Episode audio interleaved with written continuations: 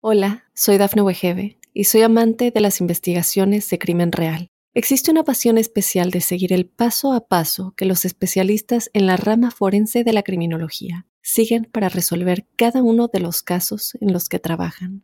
Si tú, como yo, eres una de las personas que encuentran fascinante escuchar este tipo de investigaciones, te invito a escuchar el podcast Trazos Criminales con la experta en perfilación criminal, Laura Quiñones Orquiza en tu plataforma de audio favorita.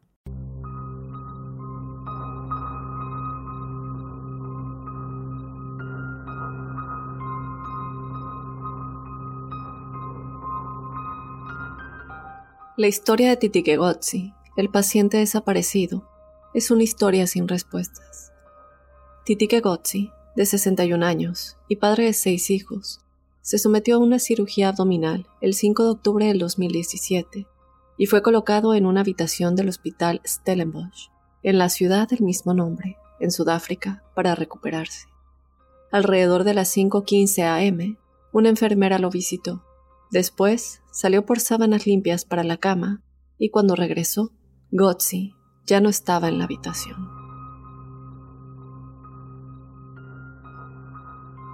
Hola crípticos, bienvenidos a otro episodio de Códice Críptico. Mi nombre es Dafne Wegebe si eres nuevo, te doy la bienvenida. Gracias por unirte a este espacio. Si no lo eres, pues hola de nueva cuenta críptico y a todos ustedes los invito a que se queden a lo largo de este episodio. Este es un caso que a lo mejor no voy a ser la única, ya que vayan escuchando la historia, me recordó un poco al caso de Elisa Lam, que muchos de ustedes ya conocen. Siento que tiene algunas similitudes y de verdad, de verdad quiero que al final me dejen saber qué es lo que opinan. De igual manera, te invito, como siempre, a que si tú quieres ser parte del episodio que tenemos todos los jueves, el episodio de testimoniales crípticos, nos escribas tu historia paranormal o sobrenatural a códicecríptico.gmail.com para que seas parte de esta comunidad críptica que nos cuenta todas sus historias. Así que recuerda códicecríptico.gmail.com nos puedes mandar tu historia de manera escrita o de igual manera la puedes mandar en audio si la quieres contar de tu propia voz. Como siempre te pedimos que el audio no tenga ningún ruido de fondo para que podamos escucharte bien y para que también los crípticos no tengan ninguna distracción mientras escuchan tu audio. Entonces ya sabes, quedo en espera de tus testimoniales crípticos. Y bueno, sin más, vamos ya a comenzar con el códice de esta semana, el paciente desaparecido.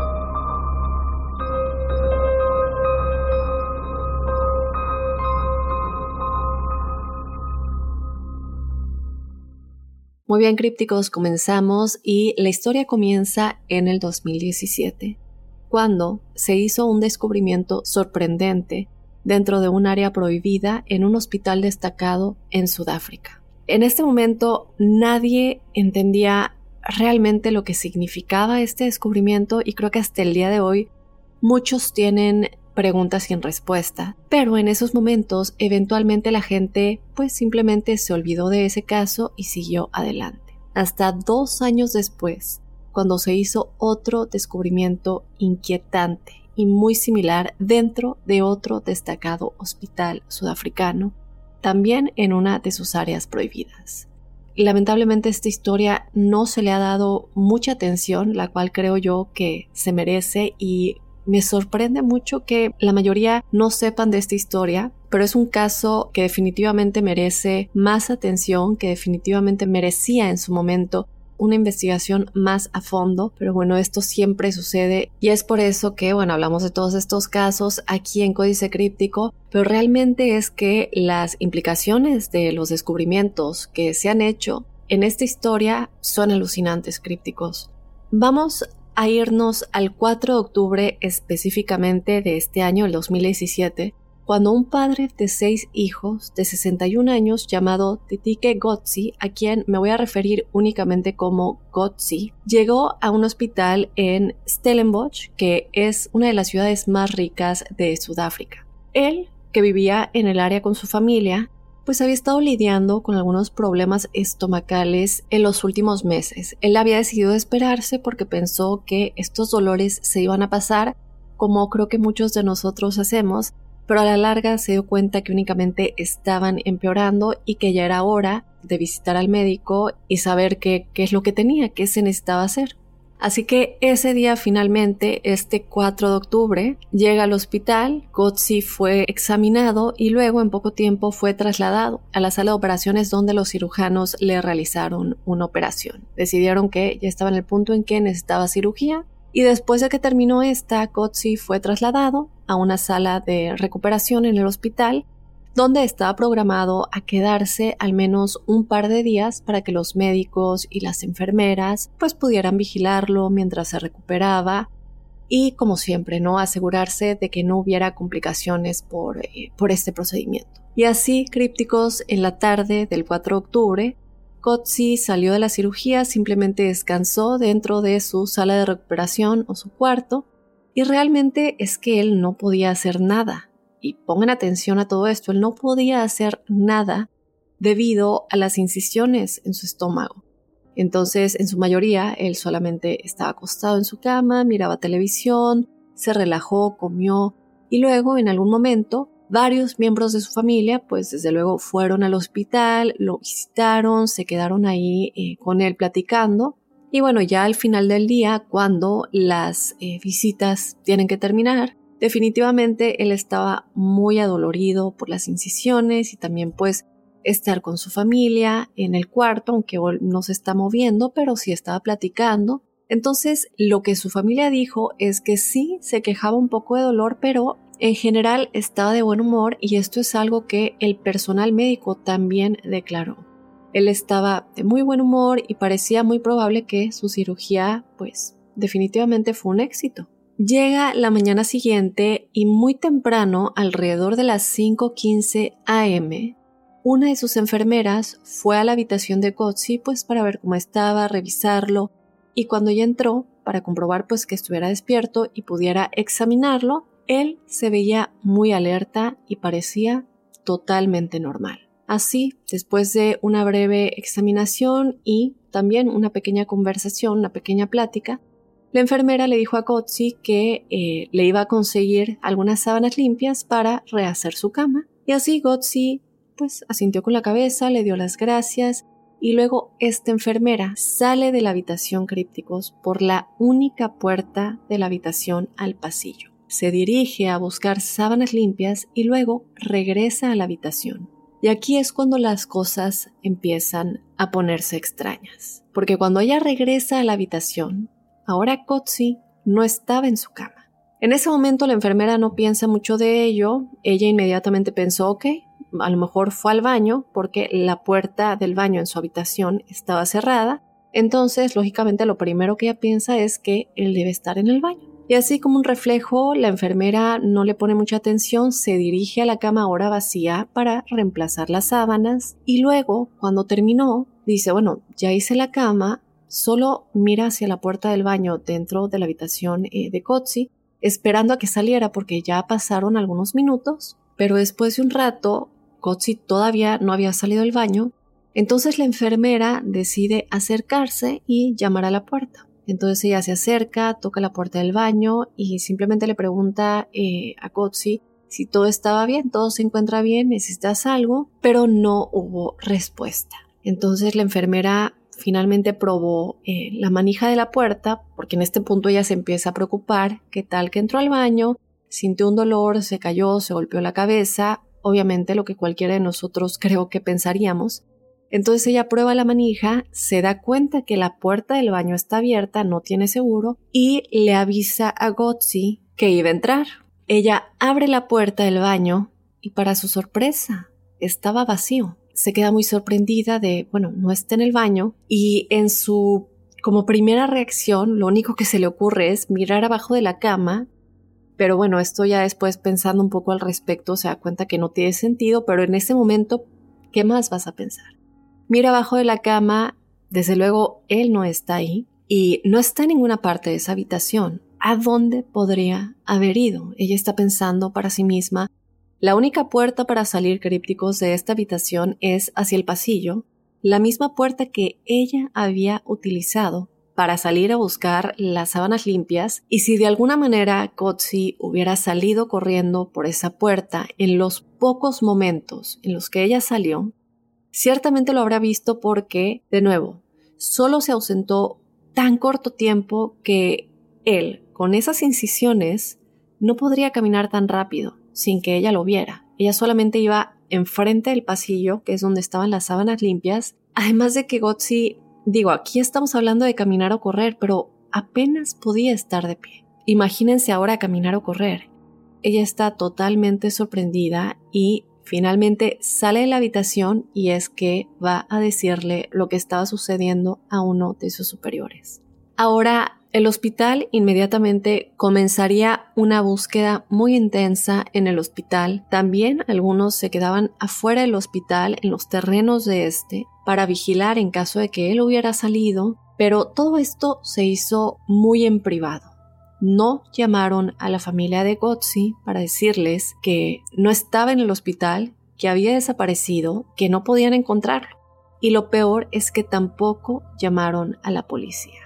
Ahora, desde luego que muchos con todo esto han especulado que o bien el hospital no pensó que esto fuera una emergencia y que lo encontrarían en algún momento rápidamente y que no tenía caso como alarmar a la gente, a la familia y a la policía. O por otro lado, muchos creen que el hospital estaba tan avergonzado ante la idea de que perdieron a un paciente que desde luego no querían que nadie lo supiera hasta que estuvieran 100% seguros de que no le iban a encontrar. Y por eso, pues, no se lo dijeron a nadie. De todos modos, el hospital buscaría a Gotzi todo el día, todo el 5 de octubre, que es el día que desapareció, y, como ya se imaginarán, desde luego que no lo encontraron. Y luego, al día siguiente, crípticos, el hospital nuevamente pasó todo el día, estamos hablando del segundo día eh, de que este paciente no está, que bueno, si no hicieron nada de avisar a la policía y a la familia, ese primer día, digamos durante el día, por lo menos en la noche, por esperar toda una noche, llegar al día siguiente, ya es demasiado, aunque ya era demasiado desde un principio, pero bueno, Muchas cosas pueden pasar durante la noche. Ellos, sin embargo, deciden hacer lo mismo. Esperan todo el día siguiente, que es el día 6, para seguirlo buscando en silencio, buscando por todas partes en el hospital, pero de nueva cuenta no lo encontraron. Y así, finalmente, el día después, este ya sería el 7 de octubre, 48 horas después de que Gotzi hubiera desaparecido dentro de su habitación, el hospital decide por fin comunicarse con su familia y lo peor de todo esto es que cuando llamaron, lo que hicieron no fue avisar, sino preguntar si Gotzi estaba con ellos en casa. Desde luego la familia sorprendida le dice al personal del hospital que desde luego no, que se supone que debe estar eh, con ellos en el hospital. Entonces el hospital les dice, bueno, la verdad es que él se fue hace dos días y pues que no sabemos dónde está. La familia desde luego está horrorizada no solo que se quedaron totalmente en la oscuridad durante todo este periodo de dos días, pero también descubrieron en el transcurso de toda esta conversación que el hospital ni siquiera se había puesto en contacto con la policía. Entonces la familia se acerca a las autoridades y más tarde, ese mismo día, se reúnen con la policía en el hospital de Stellenbosch y luego se realiza una búsqueda muy pública de la propiedad para buscar a este paciente desaparecido de Tike Kotzi. Sin embargo, crípticos, de nuevo, nadie pudo encontrarlo por ninguna parte. Las autoridades, desde luego, hacen muchísimas entrevistas, interrogatorios a la familia, a gente que tal vez pudiera haberlo ayudado a salir sin que nadie se diera cuenta, a distintas personas que estuvieran cerca en cuartos eh, aledaños al cuarto de Gotzi, pero no se puede llegar a ninguna conclusión. Pero sí siguen esta búsqueda tanto en el hospital como en el área vecina fuera del hospital durante los próximos días. Pero después de que continuaron sin encontrar absolutamente nada, la búsqueda crípticos comenzó a disminuir y por lo tanto la familia de Gotzi desde luego estaba devastada, estaba sintiendo muchísima impotencia y se quedó sin absolutamente ninguna idea de qué pensar o qué hacer. Vamos a pasar ahora al 20 de octubre de ese mismo año, entonces estamos hablando de 15 días después de que Gotzi desapareció. Y ese día había un equipo de construcción en este hospital de Stellenbosch haciendo algunas renovaciones. Y en algún momento de ese día del 20, uno de los trabajadores tuvo que subirse al techo de uno de los pisos de este hospital. Ahora, el, para que se den una idea, el espacio sobre el techo es este espacio muy, muy estrecho, casi que parece como un ático. Y realmente las únicas personas que alguna vez pueden acceder a esta parte del hospital son trabajadores de la construcción u otro personal autorizado que necesite hacer este tipo de trabajos en el hospital. Es decir, no es un lugar al que el público tuviera acceso, es un área muy restringida. Pero cuando uno de estos trabajadores sube al techo, él tenía una lámpara encendida y estaba mirando a su alrededor buscando lo que tenía que hacer allá arriba. Y en algún momento, Crípticos gira la cabeza y la luz de su lámpara ilumina a una persona sentada en la esquina lejos de él, contra el costado de este pequeño espacio en este como ático. Resultaría que esta persona era Kotzi y estaba muerto. El hospital no tenía ni idea de cómo Kotzi podría haber llegado ahí.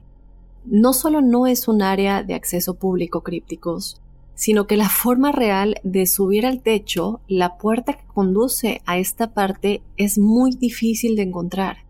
E incluso si se encontraba esta entrada en el techo, le habría sido casi imposible entrar, porque de nuevo, Kotzi, este paciente, tiene serias incisiones en el estómago debido a la cirugía que recibió. Apenas podía sentarse, realmente no podía caminar por lo que la idea de trepar y empujarse hacia el techo es simplemente imposible.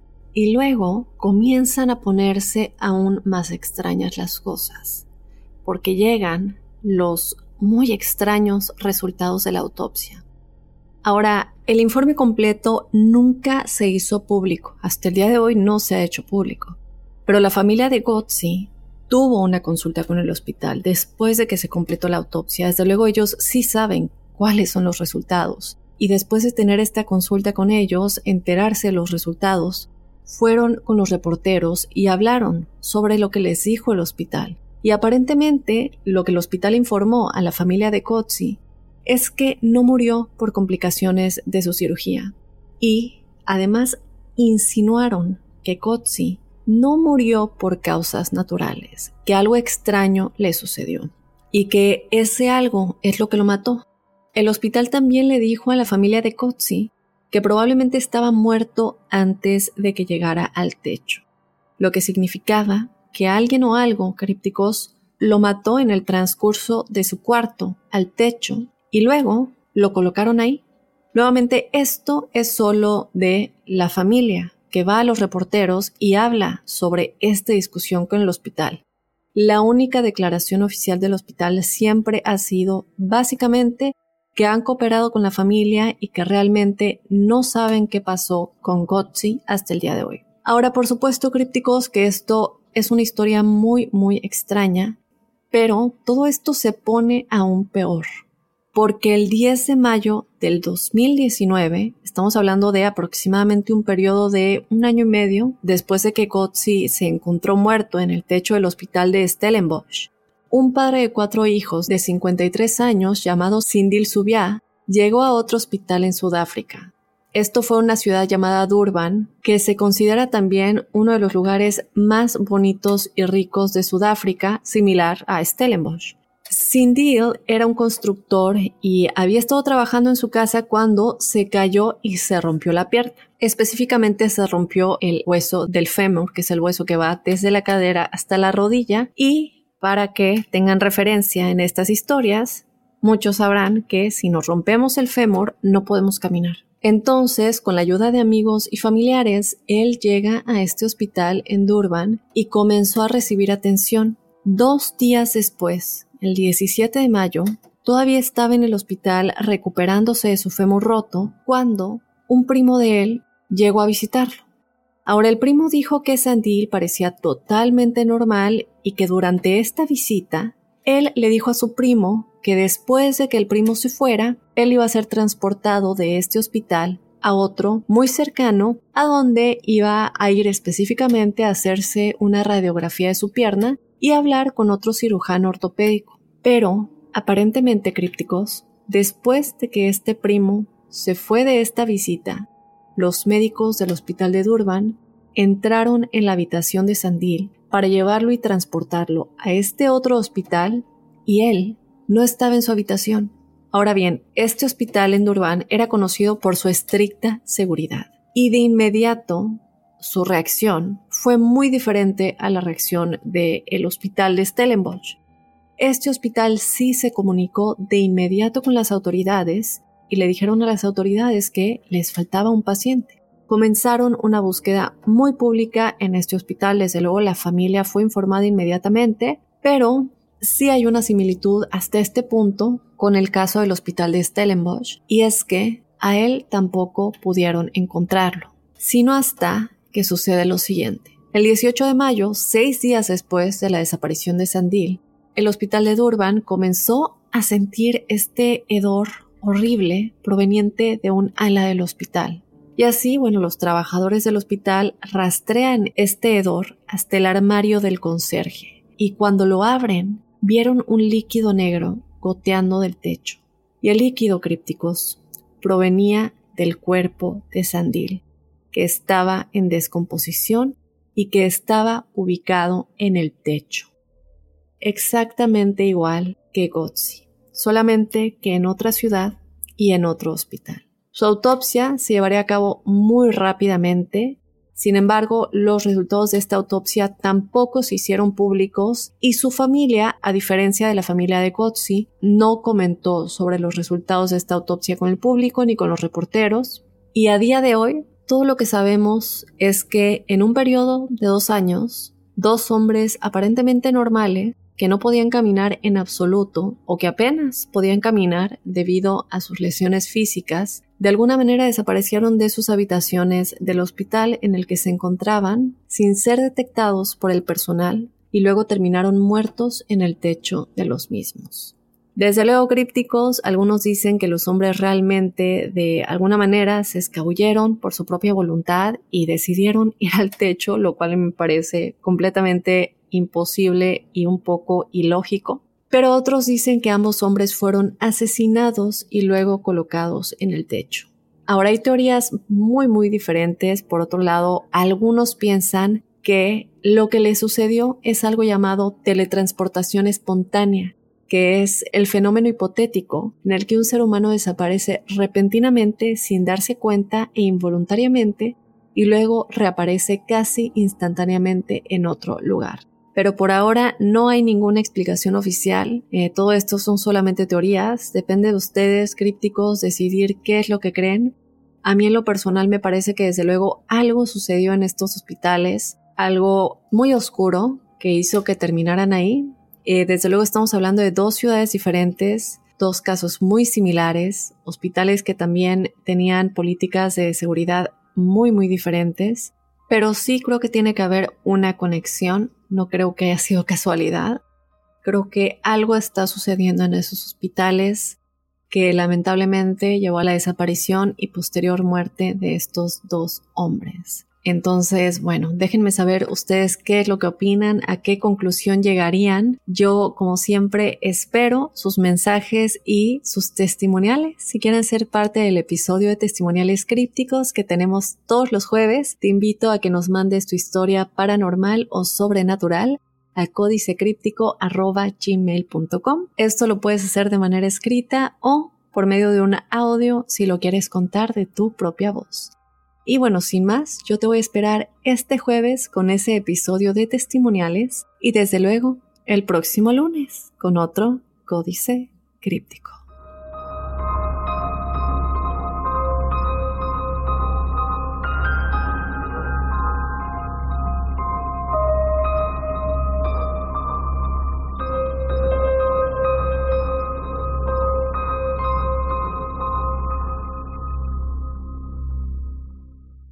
Hola, soy Dafne Wegebe y soy amante de las investigaciones de crimen real. Existe una pasión especial de seguir el paso a paso que los especialistas en la rama forense de la criminología siguen para resolver cada uno de los casos en los que trabajan. Si tú, como yo, ¿Eres una de las personas que encuentran fascinante escuchar este tipo de investigaciones? Te invito a escuchar el podcast Trazos Criminales con la experta en perfilación criminal, Laura Quiñones Orquiza, en tu plataforma de audio favorita.